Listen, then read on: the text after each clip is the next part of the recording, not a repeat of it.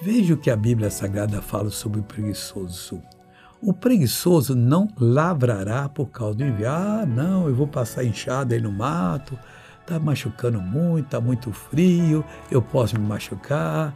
Pelo que mendigará, na cega, os outros estão colhendo, ele não lavrou a terra, não preparou e nada receberá. Você está no inverno espiritual, a situação está difícil para você? Começa a lavrar a sua terra, a revolver com a palavra de Deus. Você vai encontrar o que deve fazer para Deus prosperar você. Aí, quando vier a colheita, todo mundo feliz com seu carro, com sua casa, você também. Deus quer te dar essa benção. Agora eu quero orar por você, Pai. Eu oro por tantos quantos estão pedindo a tua graça, pedindo a tua bênção, suplicando pelo teu favor.